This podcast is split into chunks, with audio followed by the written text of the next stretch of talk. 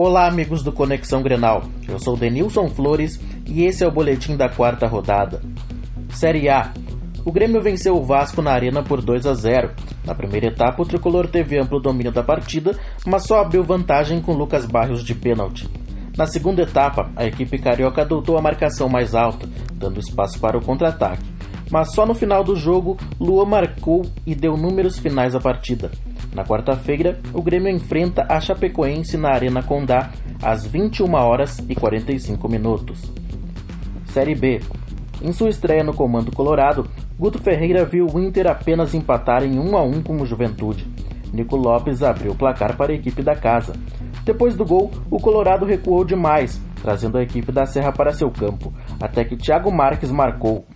Terça-feira, o Inter enfrenta o Figueirense no Orlando Scarpelli às 8 horas e 30 minutos. Para o Conexão Grenal, Denilson Flores.